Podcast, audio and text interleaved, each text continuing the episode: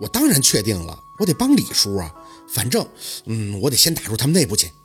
韩林在手机那头提了提气：“宝四，这事儿你要想好了。如果真是传销，还有什么命案，那你知道多危险吗？”我知道啊，可是你们又不相信我。韩林的声音一沉：“不是我们，是我相信你，但是立案……哎，我懂了。一说这个就头疼。反正啊，你明天能去接我一下吗？我先把东西放你那儿。你暂时呢，先别跟庞庞讲我回滨城了。等我忙完这事儿，我去找他，不然他会担心的。你这样我也担心呀，宝四。我本来觉得你下山是好事儿，可是你这么 你再忙到我不搭理你了。他没声了。半晌才应道：“好吧，那你几点到？给我发个短信，我请假去接你。那明天见吧。”放下手机，走一步算一步吧。想多了都头疼，一晚上也没怎么睡好，心情很复杂。有些危险是一定要先考虑到的，这样在遇到时才会有应变的能力。要说宝四没有一点害怕和紧张，那是不可能的。但箭在弦上，岂能退却呢？早上装成没事人一样，跟着若文和那明月吃完了早饭，听着那明月在那絮絮叨叨的嘱咐，说给人看完风水了，记得先去看看若君儿。基本上宝四全是左耳朵进右耳朵出，就合计那传销窝点的事儿了。若文帮宝四提着行李箱出门，路过李雪家大门时，看见门缝里有人影晃的，不用想都知道是李建国。不去找吧，他着急；去吧，他也担心呀。没招，人就是矛盾体。可宝四是先生嘛，接了事主的活就得给人干利索了。晨曦微露时，宝四跟小六已经上了客车。这家伙跟从牢里出来一样兴奋，隔着拉开的车窗，不停地朝着若文和那明月挥手：“爸妈，你们不用担心我们，我们要出去大干一场了。”那明月不乐意理他，在外边把着窗户框子，踮着脚看宝四。宝四，看好你小弟啊，他没见过世面，别让他惹啥祸啊！宝四应着说知道了，让他放心。若文一到这会儿，话就会少了，只是站在那里一直看着宝四跟小六。不过还好，这次没人再哭了，他们都很清楚，短暂的分别是为了日后更加幸福美满的相聚。这一路上，小六都在喋喋不休地说着话，宝四为了躲避他的口水，只能闭眼睛假睡。心里有些发紧，越靠近某个城市，有些记忆就会不受控制的清晰。那个十九岁的宝四，像个傻子一样执拗的姑娘，时隔四年还是回来了。他原以为会把时间线拉得很长，最起码要长到足够成熟，可是没有，只不过一个大学的光阴就回来了。二十三，还是个不算成熟的年纪呀。快下车的时候，小六叫醒了宝四，手掌在他面前不停地搓着。四姐呀，你激不激动啊？宝四别着脸不看他，激动什么呀？还是很多的人，很多的车，很高的楼。宝四在村里山上闲适惯了，突然感受到这些喧嚣，就有些不适，总觉得有些吵闹腾。韩林在出站口等他们，小六的眼神很好，大老远的扯着嗓子在那叫唤：“大林哥！”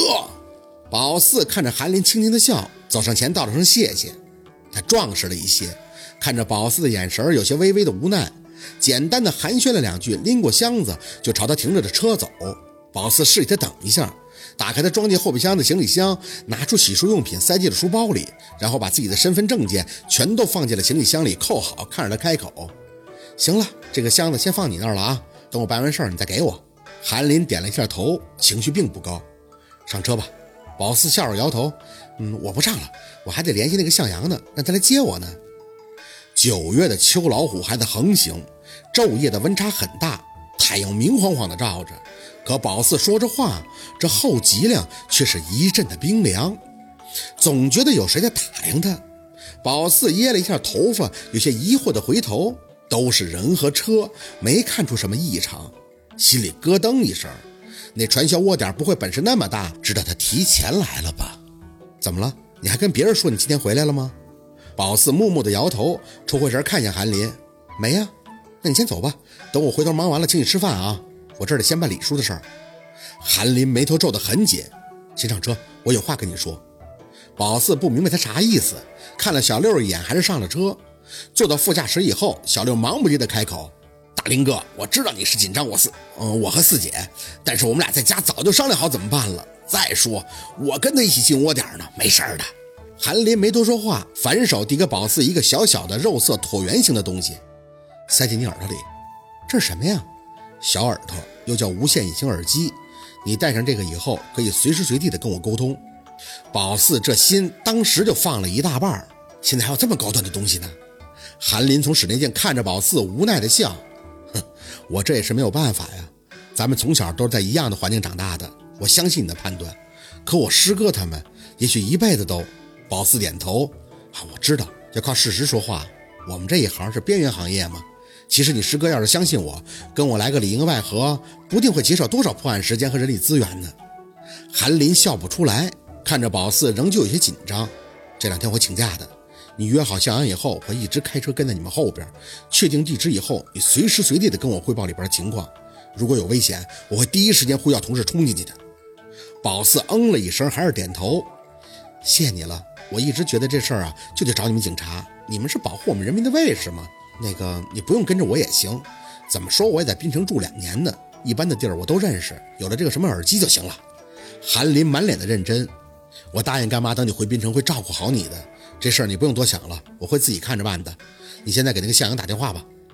没犹豫，宝四调整了一下情绪，就安上小六递过的手机卡，拨通后长吐出口气，放到耳边。三声后，那边接通。喂，小华吗？是我，我来槟城了，可我不知道去哪儿找你啊。相爷有些惊讶。不是说明天来吗？今天怎么就到了？宝四咬了咬唇，我怕不让我来，我偷摸跑出来的。是不是提前到不允许啊？那边随即就换上了一副轻松的口吻。哎，我不是说了吗？你认识我就什么问题都没有。我这上午刚接来，跟你一样急着要加入我们团队的，正带着他散心呢。你等等吧，我这儿也玩的差不多了，我现在接你去。宝四就特别高兴的跟他说谢谢，随即摁下了手机，看向韩林。那我先下去了，一会儿他过来接我了。韩林皱眉，小华是你的名字呀？宝四呵呵的笑，介绍一下，我叫贾小华，那位是我弟弟贾小健。小六翻了个白眼儿，我四姐就是故意的，我本来想借此机会起个霸气侧漏的名字，结果他给我弄了个名叫贾小健的身份证。嘿，韩林可算是笑了，宝四，你这胆子真不是一般的大呀。宝四安慰的拍拍他肩膀，放心吧，我是吉人自有天相，现在还有你这个耳机，那就更没事了。没耽误太长的时间，宝四背着书包跟小六直接下了车，费了点劲儿才把那耳机塞进了耳朵里，试了两下，还真能听到韩玲的声音。他提示宝四，不重要的时候可以先关了，如果一直打开，那他只能坚持五到六个小时。轻声回了句“知道了”，就给关了。这电量，那当真得悠着点用。站在出站口整理一下头发，活了这么大，宝四终于发现这头发的优势了。以前早上一睡醒就要被小六寒碜，像狮子狗。现在看来，这狮子狗也没有坏处，藏耳朵呀。四姐，你觉不觉得大林哥变化很大呀？一年没见，是不是感觉成熟多了？可惜呀，三姐夫，他前面还有个二姐夫，这二姐夫前面还有个斜眼看的。别整那没用的啊！叫我姐，四去了。小六无语，不还没来呢吗？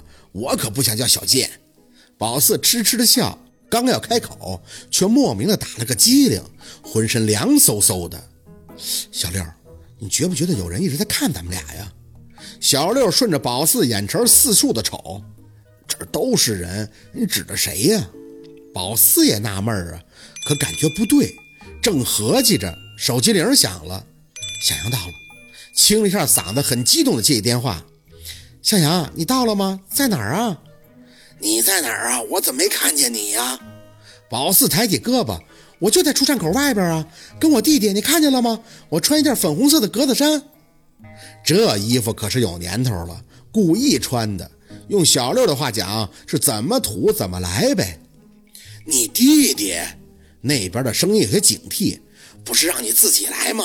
宝四知道他一定在暗处了，皱了皱眉。我叔家的弟弟，他知道我要出来挣钱，他也要跟着我。他说他要挣大钱，要是没有他，我偷跑不出来的。一听宝四的口风，小六当即就做出一副可怜巴巴的样子看着宝四。宝四叹气：“哎，我弟弟没念几年书，身体还不好，出大力人家都不爱用他。但他人诚实，不会给你们添麻烦的。”向阳的声音犹豫了一下：“男的我们是需要审核的，名额有限，你懂我的意思吗？”宝四突然就觉得这事儿不简单，一传销只要女的不要男的。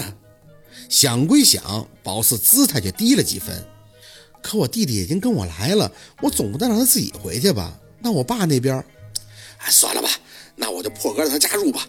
你等等，我这就过去接你。